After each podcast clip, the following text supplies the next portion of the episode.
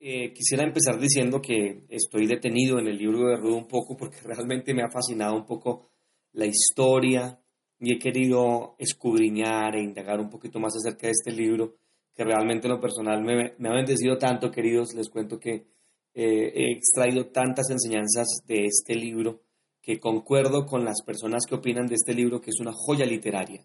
De hecho, debo decirles eso, que el libro de Ruth es una joya literaria, eh, considerado así no solamente por escritores bíblicos, sino extrabíblicos también. De hecho, hay un escritor bíblico que cité en días pasados en un sermón eh, de nombre Rairi, el doctor Rairi, toda una eminencia en cuestiones teológicas, y él dijo que posiblemente en el libro de Ruth, capítulo 1, versículo 16, que es el versículo más importante de este libro, encontramos las palabras referentes al amor más hermosas de toda la literatura. Así de importante es este libro de Ruth. Ahora, ahora eh, desde el punto de vista de los, del propósito del libro, el libro eh, tiene dos propósitos. Número uno, mostrar la genealogía de Cristo.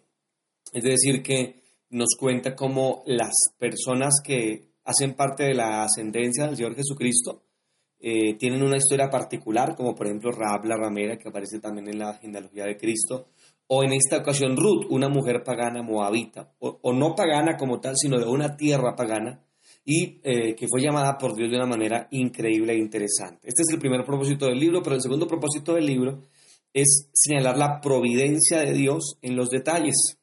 Y este asunto me encanta porque pues nosotros a veces vemos a un Dios lejano que se interesa por sus grandes planes o por los grandes predicadores o misioneros o qué sé yo y a nosotros los pequeños quizás nos deja a un lado, pero el libro nos recuerda que Dios no solamente se encarga de las pequeñas cosas, sino también de los que aparentan ser pequeños en su reino, que realmente resultan ser a veces los mayores. Ahora, dicho eso, eh, quisiera citar mi breve pensamiento bajo el título Tiempo de esperar, tiempo de esperar. Y quiero referirme a los primeros versículos del libro de Ruth que son ya tan conocidos en nuestros medios y quiero usar esta expresión tiempo porque pudiera dividir estos versículos que leímos en tiempos. El tiempo que ocurrió tal cosa, el tiempo que ocurrió tal otra, y de esa forma creo que vamos a entender mucho mejor la lectura de la palabra del Señor. Eh, para empezar y abordar de una vez el tema, el versículo 1 nos menciona que Ruth y Noemí y Orfa y todos los demás miembros de esta familia vivieron en tiempos, era el tiempo de los jueces. Posiblemente, dicen algunos de los que saben, que era posiblemente días de Gedeón. Espero que ustedes recuerden a Gedeón, el cual fue uno de los libertadores, de los jueces de Israel más importantes, eh, que aparece por allá en el libro de los jueces capítulo 6. Ahora, eh, eh, de manera que el libro de, de, Ruth se desarrolla en tiempos de los jueces, específicamente en el tiempo de Gedeón, muy posiblemente. La Biblia nos dice, según el versículo 1 también, que eran tiempos de hambre, ya que la Biblia comienza así, aconteció en los días que gobernaban los jueces, que hubo hambre en la tierra, o sea que era un tiempo de, los jueces, pero también era un tiempo de hambre. Eh, recordemos que el hambre en la Biblia a veces podía ser una prueba, pero la mayoría de las ocasiones en que Israel pasó hambre no fue en razón de una prueba, sino en razón de un castigo. Como lo menciona, por ejemplo, Levíticos 26 y el versículo 19 y 20 que dicen, y quebrantaré la soberbia de vuestro orgullo y haré vuestro cielo como hierro y vuestra tierra como bronce, es decir, que no van a producir. Vuestra fuerza se consumirá en vano porque vuestra tierra no dará su producto y los árboles de la tierra no darán su fruto. Así que el hecho de que la tierra no produjese, los árboles no dieran su fruto, no era un asunto eh, casual, en razón de la, de la falta de lluvia necesariamente o, de que la tierra no pasara por su mejor momento, sino que había una soberanía aquí de parte de Dios y se mostraba a través del castigo. Al parecer Dios estaba castigando a, a Israel, como siempre, por irse eh, de en pos de él. Ahora, es interesante que si pensamos que Ruth vivió en días de Gedeón, encontraremos entonces una lógica en esto que estoy diciendo, porque en días de Gedeón, eh, pues los israelitas se apartaron y Dios permitió que un pueblo extraño, extranjero, los subyugase de tal manera que pasaron terrible hambre. Si lo ubicamos en ese tiempo, entonces estaría el libro de Ruth más o menos en jueces capítulo 6, versículos del 1 al 2. Quiero leer qué dice. Los hijos de Israel hicieron lo malo ante los ojos de Jehová, y Jehová los entregó en mano de Madián por siete años, siete años. Y la mano de Madián prevaleció contra Israel, y los hijos de Israel por causa de los madianitas se hicieron cuevas en los montes y cavernas y lugares fortificados. Así que, a ver, les cuento, era un tiempo de los jueces, ¿no? En los que vivía Ruth. Número dos, era un tiempo de hambre, posiblemente como una razón de castigo. Y número tres, también fue un tiempo de cambio. Porque eh, al parecer, si fue que realmente Ruth vivió, eh, o mejor Noemí, eh, vivió junto con su familia en días de Gedeón, pues la Biblia dice que muchos de ellos tuvieron que huir. Huían eh, y huyeron, por ejemplo, a cuevas, huyeron a lugares fortificados, es decir, lejos de las ciudades y de las, eh, no de metrópolis, pero de las más o menos ciudades pobladas de aquel entonces para resguardar su vida de los madianitas. Es posible que entonces, en el caso de Noemí, junto con su esposo Elimelech y su familia, no hayan querido ir a habitar una cueva, sino que se han ido para otra nación. Ahora, por favor no los juzguemos tan drásticamente porque, pues número uno, eh, eh, a pesar de que estuvo mal que lo hicieran, pero muchos de nosotros hubiéramos hecho algo parecido. En lugar de cavarnos una cueva en una, en una montaña o de ir a vivir entre las rocas fortificadas, quizás no simplemente nos trasteamos de tierra.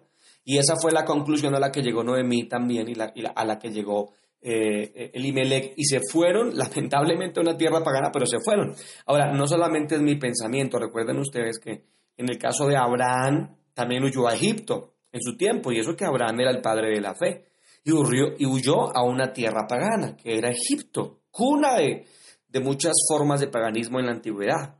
Y también Isaac, el hijo de Abraham, también en un tiempo de hambre huyó, este huyó fue a Filistea, en donde tuvo profundos problemas con el rey allí eh, a causa de su esposa. Así que eh, hombres de Dios, patriarcas como lo son Abraham e Isaac, fallaron también en no esperar un poco en la provisión de Dios, sino en huir cuando había tiempos de pruebas, tiempo de angustia. Ahora, eh, todo esto me da a entender, queridos hermanos, que a veces tenemos que esperar un poco a pesar de que el tiempo sea de hambre o, o tiempos difíciles eh, hay, que esperar un poco. Ahora, eh, Abraham, Isaac, Elimelech, Ruth, todos eh, cambiaron su lugar de, donde vivían, pero todos tuvieron tremendas consecuencias. En el caso de Egipto, cuando bajó Abraham, por poco a Sara es arrebatada de los brazos de Abraham, igual le pasó a Isaac con Rebeca, y aquí a Noemí, eh, sin ser la excepción, también tuvo profundos problemas en razón de haberse movido sin la voluntad de Dios. Ahora, recuerden en nuestro caso de Rudy Elimelech que ellos se fueron para la tierra de Moab, que era una nación profundamente pagana, una nación de hecho enemiga de alguna forma de Israel durante muchos años, que también fue castigada por esta enemistad. Era una nación pagana, o sea, escogieron un terrible lugar para irse. Y es que, queridos, cuando uno está emocionalmente afectado, cuando uno tiene problemas, dificultades, uno puede eh, tomar decisiones apresuradas, aligeradas, que no son la voluntad de Dios y que después nos van a traer, peores consecuencias. De hecho, quiero decirles que a mi juicio, en los peores momentos y más difíciles momentos de mi vida, me han ayudado para reinventarme, pero también me ha ayudado mucho a tener paciencia y saber esperar. Creo que es el centro del mensaje que quiero compartir con ustedes de saber esperar, de tranquilizarse a pesar de las circunstancias que uno está viviendo y de no tomar decisiones apresuradas. Ahora, el versículo nos comenta los nombres de la familia de Noemí. La Biblia dice que la familia estaba compuesta por Elimelech, por Noemí, por Malón y por Kelión. Por su parte, Noemí quiere decir dulce, amable o placentera. La palabra Elimelech quiere decir mi Dios es rey. En cambio, los hijos de esta pareja se llamaban Malón y Kelión, que significan estos nombres enfermizo y consumido, respectivamente hablando. Es posible que Malón y Kelión hayan tenido alguna especie de enfermedad congénita. Y por eso los padres muy desacertadamente les pusieron esos nombres a sus hijos. Yo no le pondría a mi hijo eh, malón o que león, enfermizo o consumido, Dios nos guarde. Pero al parecer, eh, culturalmente, muchos de, los nombres que se tomaban, se tomaban por eh, las razones en las que se concibió o el momento en que se concibió, como por ejemplo el caso de Javes, que significa dolor, eh, y posiblemente fue por un parto seco que tuvo la madre de Jades. Bueno, es, es, que los nombres en la Biblia tienen mucho que ver con el carácter de las personas. Así que Malón y Kelión se llamaban enfermizo y consumido, extrañamente, pero así se llamaban. Ahora, eh, ellos entonces, a, causa de lo que estaban viviendo en Belén, se trasladan para Moab. Y en Moab, en esa decisión que no era la voluntad de Dios, que tomaron una decisión apresurada, no esperaron a Dios, sino que ellos se fueron eh, por voluntad propia, llegaron a Moab. Al principio todo parecía prometedor porque estaban en un momento próspero Moab, eh, vivieron ya 10 años, así que les alcanzó el pan para 10 años, o sea, tenían alimento, pero esto no quiere decir que sea la voluntad de Dios, porque a veces uno puede moverse y encontrar cosas buenas en una u otra parte, pero a la postre es cuando uno se va, se va dando cuenta que la decisión no fue adecuada. ¿Cómo sabemos que la decisión no fue adecuada? Bueno, porque no, no porque murieron, sino número uno, porque fueron también tiempos de matrimonio. Según la Biblia, eh, los hijos de Noemí, Malón y Kelión, se casaron con hijas de los moabitas, con mujeres paganas. Eh, y esto no es correcto, y no fue correcto. No fue correcto que, los, que Malón y Keilón se casaran con Orfa y Ruth. No lo fue. Lo que pasa es que Dios transforma o puede transformar la maldición en bendición, pero eh, no, ah, no fue correcto esta, esta decisión. De hecho, la versión caldea de, de la Biblia dice, transgredieron el decreto de Dios al tomar mujeres extranjeras. Estas mujeres, Orfa y Ruth, no eran prosélitas, es decir, no eran mujeres que se, hubieran convertido al judaísmo, sino eran paganas, se casaron con una pagana. De hecho, eh, según el versículo 15, cuando Noemí se devuelve para su tierra, dice la escritura que Noemí, Noemí le dijo a Ruth acerca de Orfa que Orfa se había regresado a su pueblo y a sus dioses. O sea que, por ejemplo, en el caso de Orfa, Orfa nunca se convirtió. Ya se regresó, después de muerto su esposo, se regresó a su pueblo, pero a sus dioses también. Era una mujer que seguramente guardó ciertos aspectos ahí eh, mientras estaba vivo su esposo, pero luego se devolvió, porque si no hay una convicción, la gente siempre volverá atrás. O sea, la gente vuelve atrás porque no tiene convicción. Nadie me puede decir a mí, ay, pastor, es que tuve un problema en la iglesia, ahora me voy a descarriar. Ah, entonces perdóname, entonces tú nunca fue que aceptaste. Porque cuando tú aceptas el Evangelio, tu vida cambia. O sea, no, no, no puedes poner eh, como excusa los problemas y circunstancias que puedas vivir en una iglesia para volver a ser de las tuyas. Porque eso fue lo que le pasó a Orfa. Así que eh, eh, fueron tiempos malos porque fueron tiempos de matrimonios y fueron tiempos de matrimonios que no era la voluntad de Dios perfecta. Así que aquí tenemos un escenario en donde la vida espiritual de ellos empieza a descender. Y, esto también nos debe a nosotros alertar de que eh, estamos tomando decisiones inadecuadas cuando tomamos decisiones que no son la voluntad de Dios y representan un pecado. Así que les quiero animar a esperar en Dios, eh, porque pueden haber ofrecimientos que pueden sacarte de un momento de lo que estás viviendo, pero que luego va a ser peor la situación. Aparte de que fueron tiempos de matrimonio, fueron tiempos de muerte. Muy lamentable, pero así lo fueron. La Biblia dice en el versículo 3 que Elimelech, el esposo de Noemí, murió. Y ella quedó, Noemí, desamparada de su esposo.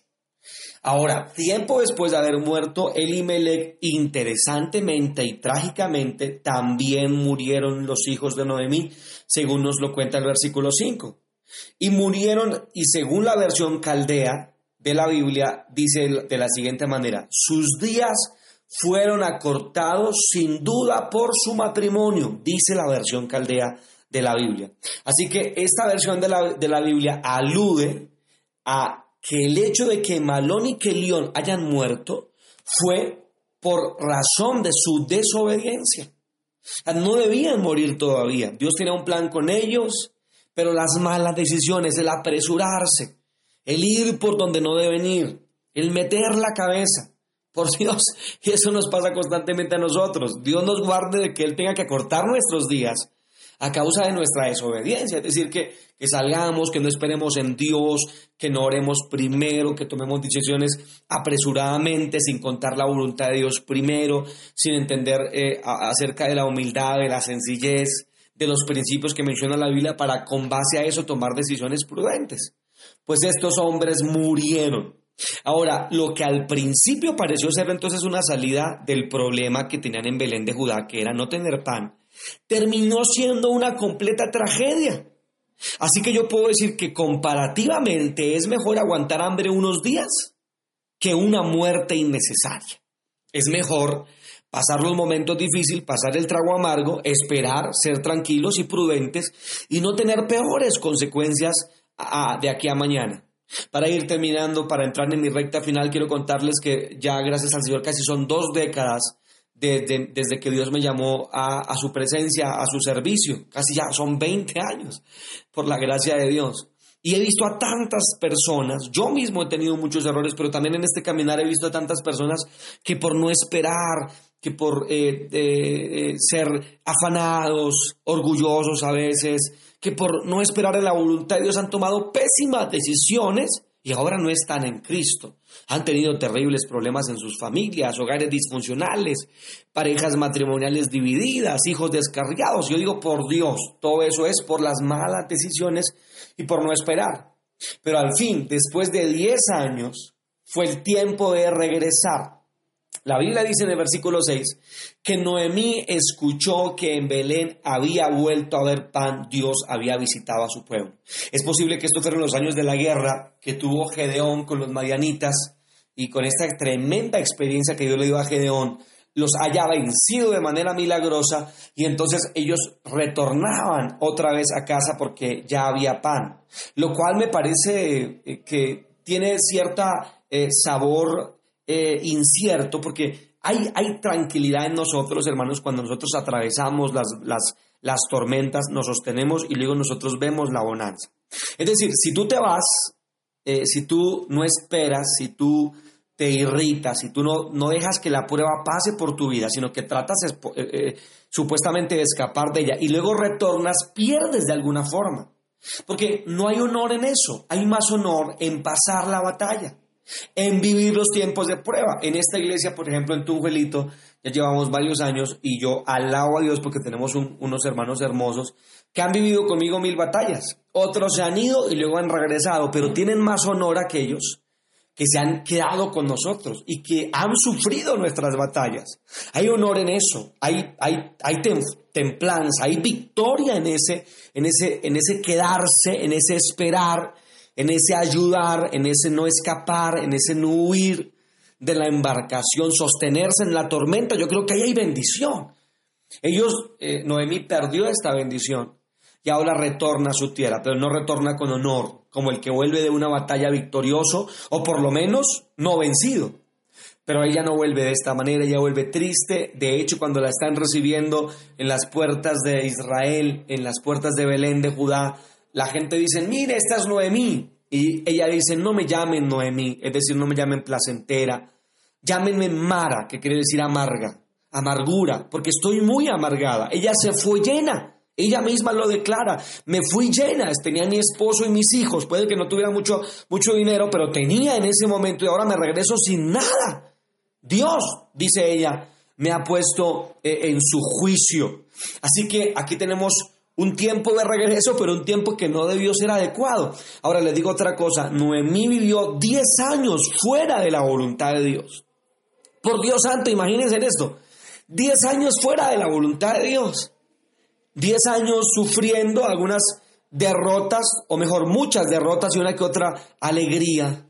Eh, eh, pero eh, fue 10 años perdidos prácticamente en, que no, en los que no disfrutó la presencia de Dios. Estoy recordando en este momento también a Saúl, el que reinó 40 años en Israel. Eh, no, no como rey, más bien como gobernante, digo yo, como jefe militar estuvo Saúl. Duró 40 años y si usted lee la historia de Saúl se, se dará cuenta que los dos primeros años los hizo en la voluntad de Dios y 38 años fuera de la voluntad de Dios hasta que murió siendo él asesinado por su escudero, que fue una especie de suicidio realmente. Y digo, por Dios, Noemí duró 10 años fuera de la voluntad de Dios. Eh, Saúl, 38 años. ¿Tú estás en la voluntad de Dios?